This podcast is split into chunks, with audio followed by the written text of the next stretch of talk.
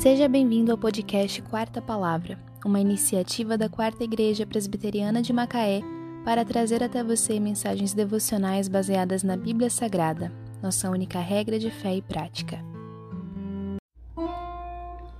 Mas Jesus tomou-a pela mão e a febre a deixou. Ela se levantou e passou a servi-lo. Mateus 8:15. Por maior que seja a dificuldade que você e eu passamos hoje, não ousamos dizer que Deus não é bom.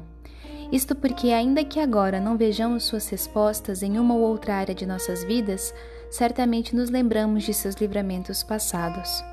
Lembre daquele parente que estava doente e hoje passa bem, ou daquele período de carestia em que o que se ganhava não era suficiente nem para pagar as contas, mas inesperadamente um amigo o ajudou. Lembre daquela época de depressão profunda da qual você pensou que jamais sairia, mas o dia de hoje prova o contrário. Nada disso fomos nós, todo bem procedeu de Deus, da sua misericórdia e do seu cuidado amoroso com nossas vidas. E hoje o que fazemos?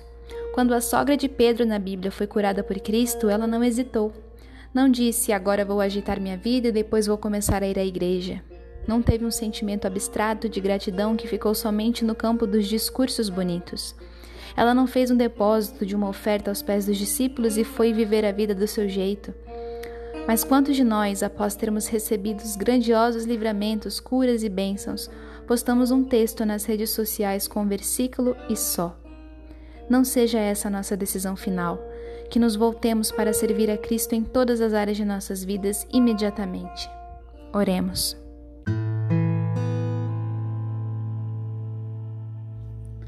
Pai querido, graças te dou, porque apesar de minha ingratidão e do meu pouco serviço, tu continuas insistindo em me chamar de volta. Cria em mim o desejo irresistível de seguir a Cristo e obedecê-lo em agradecimento por todo o teu amor. Pela graça somente rogo. Amém. Mas Jesus tomou-a pela mão e a febre a deixou. Ela se levantou e passou a servi-lo. Mateus 8,15 Só lhe deu glória.